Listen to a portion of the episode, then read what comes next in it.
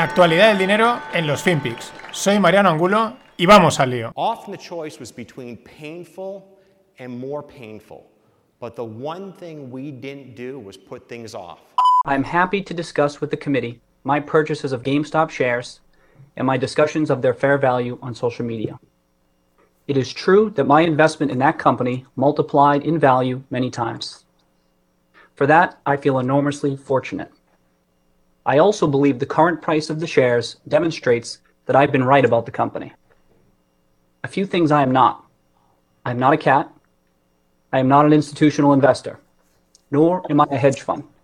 I do not have clients, and I do not provide personalized investment advice for fees or commissions. I'm just an individual whose investment in GameStop and posts on social media were based upon my own research and analysis.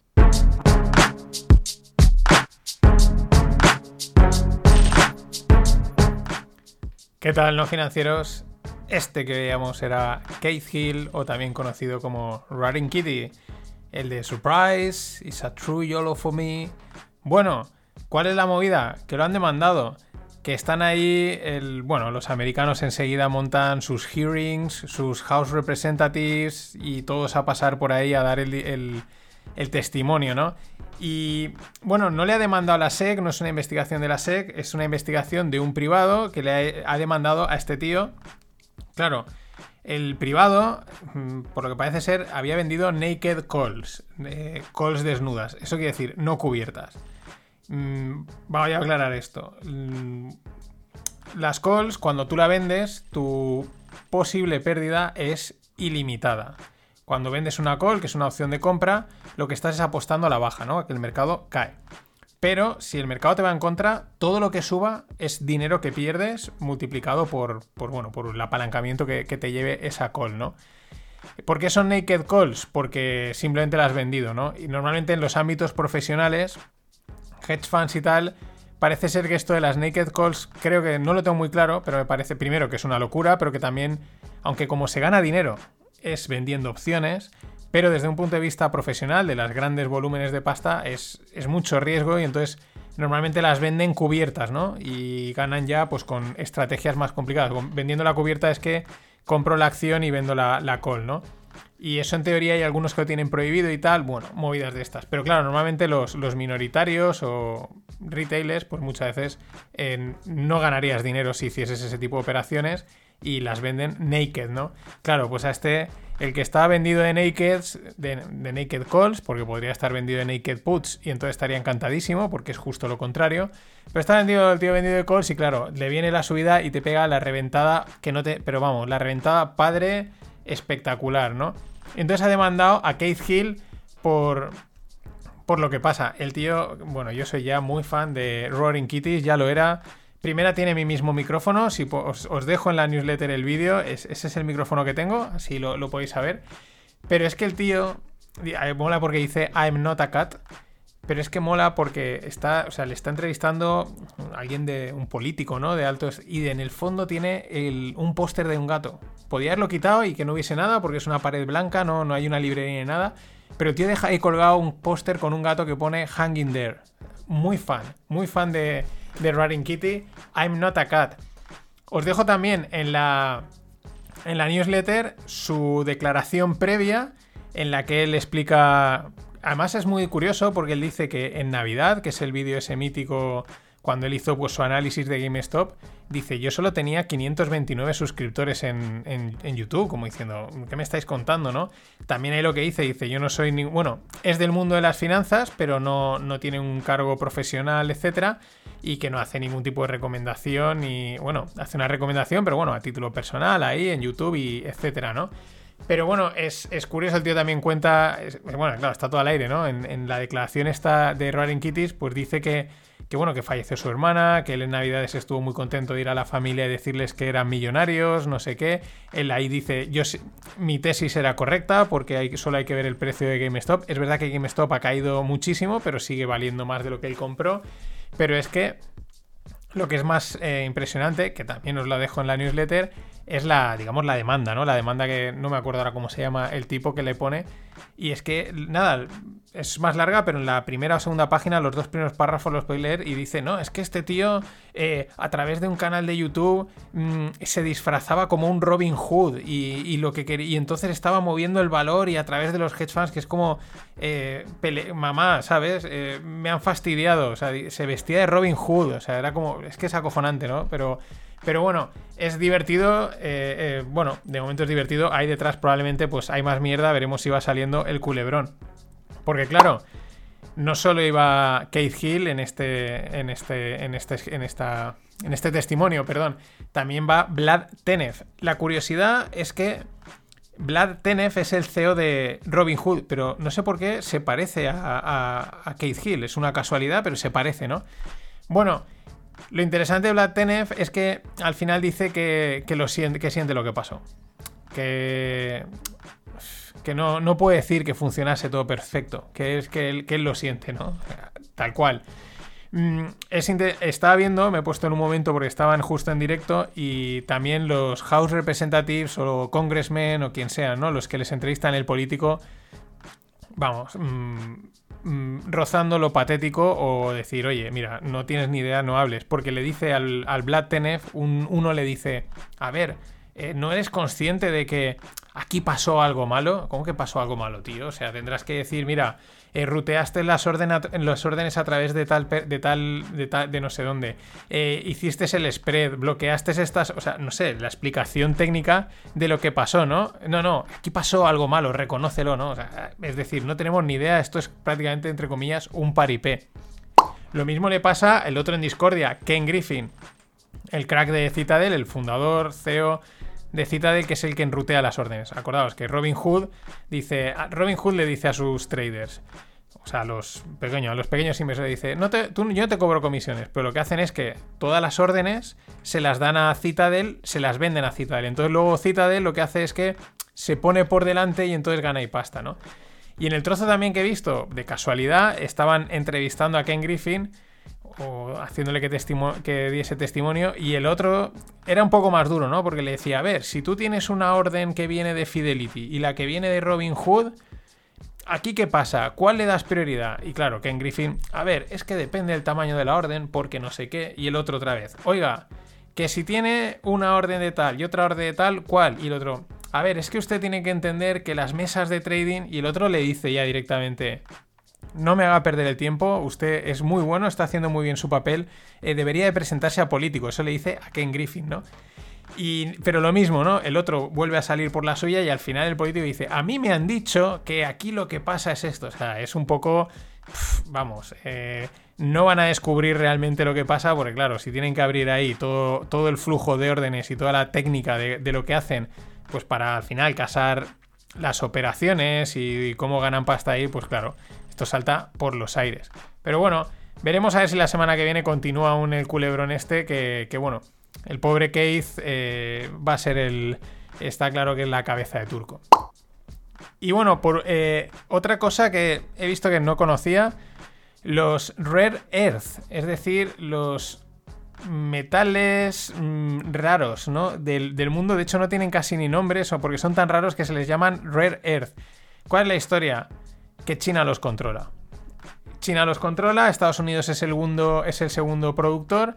¿Para qué se utilizan estos materiales? Se utilizan pues para hacer en motores, en, de este tipo de tecnología y bueno, mm, se combina, etcétera, y son como, no son muchos, pero son clave, ¿no? Son, son clave. Entonces China los controla. ¿Qué sucede? Pues que estuvieron ahí en medio del trade war, se empiezan a oír a veces voces de que igual volvemos a tener trade war entre China y Estados Unidos, ya veremos. Y un ejemplo del control que tiene China y el peso que ejerce es lo que pasó en 2010 con Japón. Los japoneses arrestaron a un capitán de barco pescador chino, a saber lo que estaban haciendo el barco pescador para allí. Y entonces, ¿qué dijo China? Pues ahora verás, te dejo de suministrar los rare earth durante hasta que esto se libere, ¿no? Estuvieron nueve meses y realmente se ve que le, le, metió en tensión, porque es eso, es como... Sí, sí, no es mucho, pero este poquito es clave. Qué listos son los chinos. Bueno, y siguiendo por aquellos lares, al otro lado del mundo, Facebook la lía en Australia con las noticias. ¿Qué hicieron ayer? Bloquearon todas las noticias. Las páginas de Facebook de periódicos y de fuentes de información de noticias aparecieron en blanco. Se las cargaron totalmente. ¿Qué sucede? Bueno, ha habido un revuelto, el primer ministro de Australia, que si las Big Techs están por aquí intentando controlar todo, bueno, ha salido a la palestra. ¿Qué sucede? Que hasta ahora Facebook y Google iban de la mano. Esto hay acuerdos, creo que aquí en Europa hay algunos, en Estados Unidos. ¿La movida cuál es? Pues que los creadores de noticias, que son medios de comunicación, empezaron a decirle, oye, Google, tú te estás aprovechando de nosotros, porque al final es contenido que creamos nosotros y luego a ti te genera visitas, te genera tráfico y es como contenido gratis, págame, ¿no? Ahí ha habido un poco de disputa. Google ha empezado a llegar a acuerdos con diferentes empresas en diferentes partes del mundo para pagarles unas cantidades pues, por tráfico y todas estas historias. Y parece ser que Facebook es más reticente. Zuckerberg parece que es un poquito más tacaño, tiene pinta. Y ahí es donde entra la movida de Australia. Se ve que ha sido como un golpe de, bueno, vamos a ver qué pasa, bueno, negociaciones o historias de estas. Veremos a ver, pero eh, claro, tienes que pasar a pagar y ya no mola. Bueno, Apple contratando ingenieros para desarrollar el 6G. No ha acabado la conspiración del 5G, no ha acabado, no lo tenemos aún instalado, pero estos ya están con el 6G. Impresionante. Y hablando de Apple, la cartera de Warren Buffett la publicaron el otro día, se publican habitualmente, casi todas las carteras hay de, hay de más gente, pero llama la atención porque yo creo que lo sabía, pero no me acordaba del todo, pero aún así te llama la atención.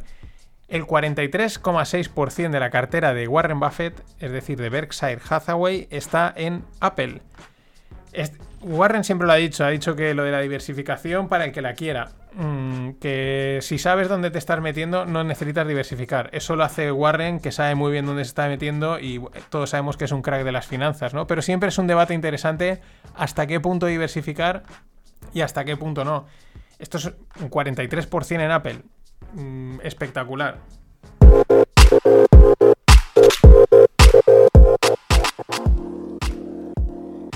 Y bueno, en rondas, una. Es que realmente es una startup. Y siempre hablamos de él, porque es que no para de dar noticias el. El cabrón, voy a decirlo. Sí. Tío tiene. El, eh, sí. Elon Musk. SpaceX ha cerrado una ronda de 850 millones. 850 millones, casi el billón.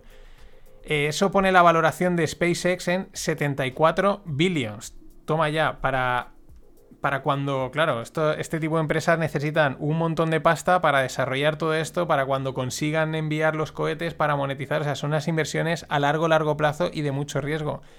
850 millones, claro, pero con esos pepinos de cohetes. Más cosas. Os dejo también una opinión de, una directiva del, de, creo que es de BNP o de Societe General, ahora me confundo, sobre el sector fintech. Apunta algo muy interesante. Dice que las fintechs o cambian el modelo de negocio o van a desaparecer, no van a poder sobrevivir. ¿A dónde apunta ella? Dice que tienen que moverse, no, porque hasta ahora todas las fintechs, todos los neobancos, pues lo que ofrecen son productos pues para los pequeños, ¿no? Los retailers, que somos la gran mayoría.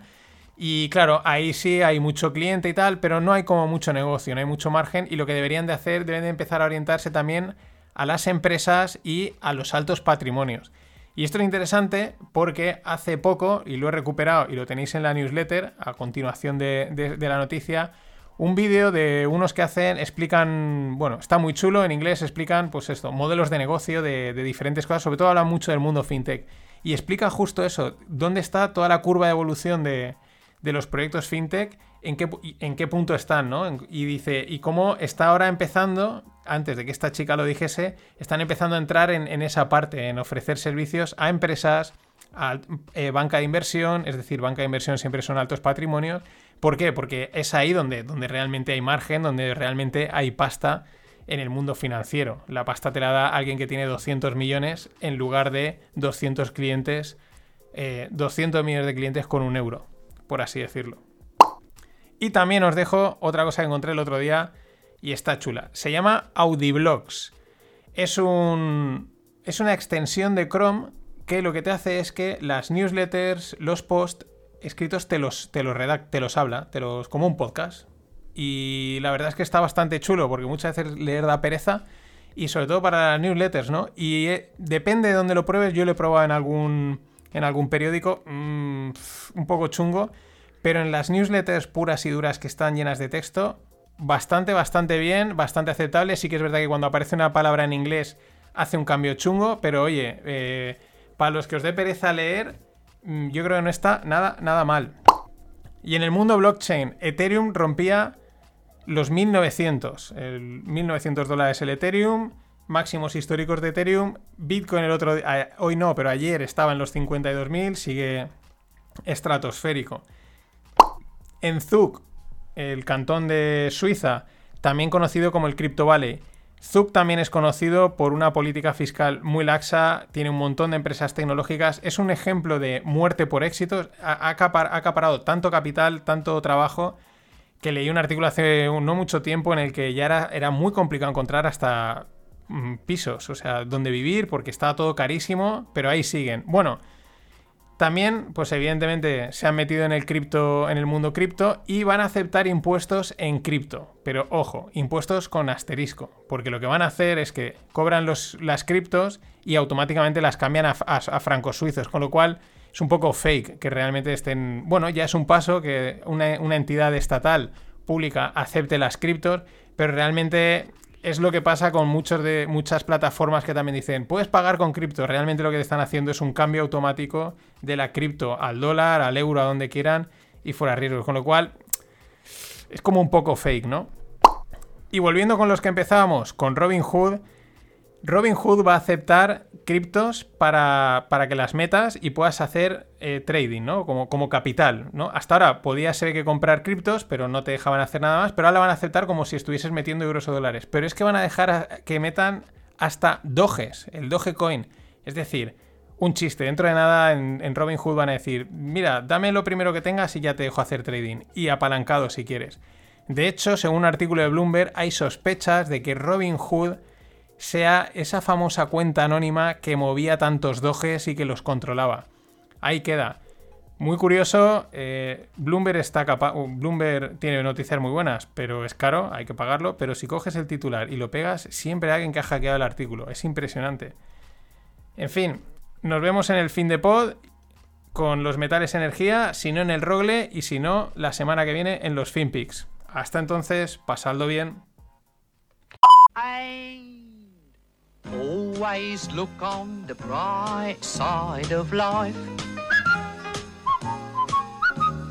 Always look on the light side of life.